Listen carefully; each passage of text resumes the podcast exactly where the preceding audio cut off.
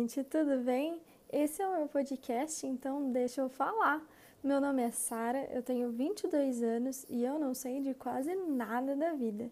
E hoje eu vou falar sobre o amor.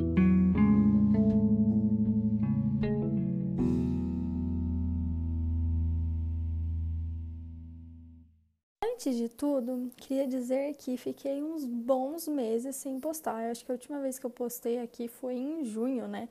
E na época eu ainda tinha 21 anos. E depois eu fiz aniversário e eu dei uma sumida. Dei uma sumida daqui, dei uma sumida do Instagram. Se você não me segue, segue lá, é psi.saralima. E lá eu falo algumas coisas sobre o meu curso, sobre, né, sobre coisas da vida, que é sobre o que eu amo falar, aprender, faço psicologia e amo isso, sou apaixonada por esse mundo. E aí esse tempo que eu fiquei fora foi tão necessário, sabe?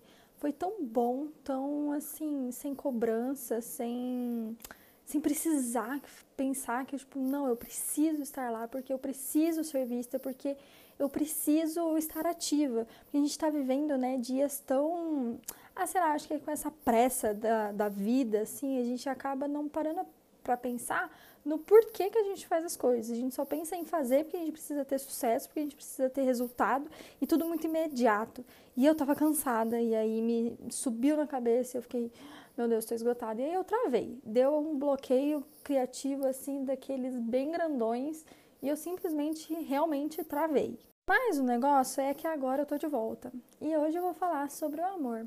Porque assim, todo mundo teve aquela história de amor que acabou e que quando acabou doeu, né? Porque eu duvido que exista alguém no mundo, assim, no mundo perfeito, que nunca sofreu nem um pouquinho por causa de um coração partido. Pra você ter música, né? Ah, acho que tem um sertanejo que é assim. Eu não sou muito fã de sertanejo, mas deve ter, né, gente? Mas, enfim, se essa pessoa existe, essa pessoa que nunca sofreu por um coração partido, realmente você que, né, que essa pessoa é um alecrim dourado, porque você realmente nunca vi na vida, assim. Se você tem 12 anos, é você ainda não viveu isso, mas daí é normal. Mas agora, né, se você é uma pessoa mais velha, provavelmente você já passou por isso. E se você não passou, meus parabéns. Pode ser que você passe, mas pode tomar que não. Vou torcer para que não. Mas eu tenho certeza que só de eu ter falado uma história de amor assim e tal, você já relacionou com alguém aí. Porque eu, pelo menos, sou dessas, que, sei lá, se eu tô escutando alguma coisa, a pessoa solta um exemplo, tá, gente? Não que isso realmente aconteceu, mas foi a única coisa que me veio na cabeça. Enfim, a pessoa solta um, ah, aquele relacionamento lá que só você se doou e blá, blá, blá. Ou qualquer outra coisa que, sei lá, eu possa relacionar alguém, na hora eu já lembro da pessoa.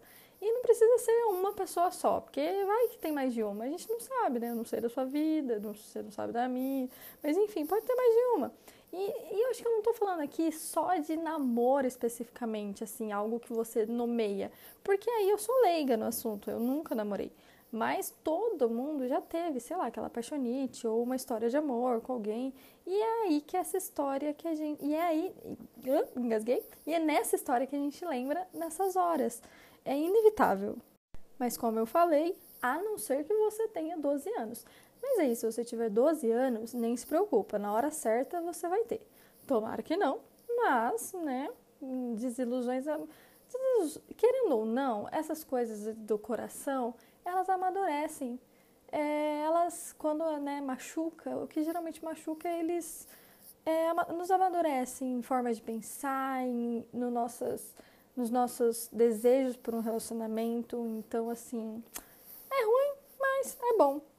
Voltando, olha aí, é que não precisa se tornar algo nomeável, como, sei lá, um namoro, para doer, porque qualquer relacionamento ele pode gerar dor e gerar machucados e gerar feridas.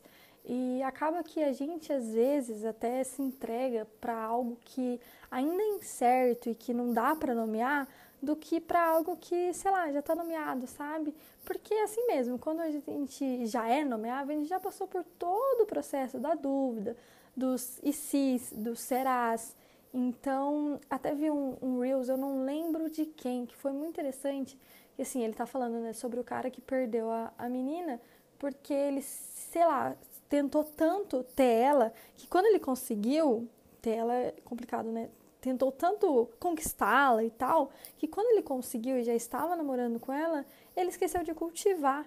Porque às vezes é isso, a gente acaba se entregando muito mais para algo que é incerto ainda, do, e quando já é certo, a gente deixa, sabe? Não tenta mais, sei lá, às vezes perde a graça, não sei. Mas não deveria ser assim. Na verdade, não pode ser assim, porque não é certo isso. Mas enfim, e como dói, né? Às vezes parece ser até uma dor física mesmo, e também às vezes dói mais do que uma dor física.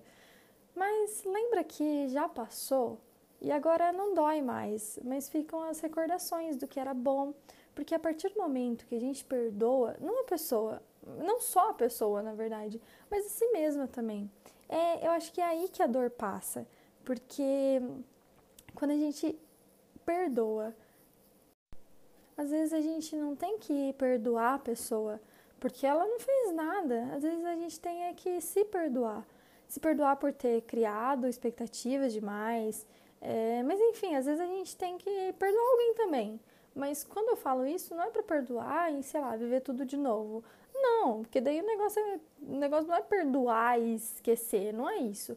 Perdoar é se libertar, se libertar de uma dor, se libertar de um sentimento, de um peso. E é lindo perdoar o humano, sabe? Eu tenho para mim que quando a gente perdoa, a dor passa. Mas não é de uma hora para outra, não. Por isso a gente tem que respeitar o processo. E o processo ele pode doer bastante também, mas adivinha? A dor do processo também passa, porque toda dor passa. Pode demorar, pode parecer que não, mas passa. É que quando a gente está vivendo a dor, o resto fica preto, sei lá, fica escuro. A gente não consegue ver uma perspectiva de melhorar a gente fica meio que cego mesmo, tudo fica preto, assim, tipo um blackout, sabe? Fica. A gente não consegue ver as coisas direito. Mas é só o momento da dor, porque ela é intensa e ela tira a nossa vontade de das coisas boas, de viver essas coisas boas. E viver a dor também é importante. Na verdade, é mais importante ainda, porque ela tem que ser vivida uma hora ou outra. Enquanto mais a gente evita, mais ela vai doer quando ela tiver que ser vivida, porque uma hora ela vai ter que ser, tipo, ela vai ter que acontecer, sabe? Mas enfim, no final das contas, toda dor passa.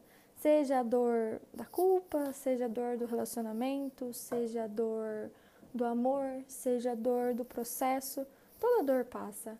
E é a dor do amor também, ela principalmente. Existem tantas pessoas ainda para a gente conhecer, existem tantos momentos ainda que vão acontecer, porque a vida é assim, ela acontece e que bom que é assim. Então não tenha medo da dor, não, porque ela passa. É isso, gente. Obrigada por estar aqui, por ter escutado. É... Até semana que vem.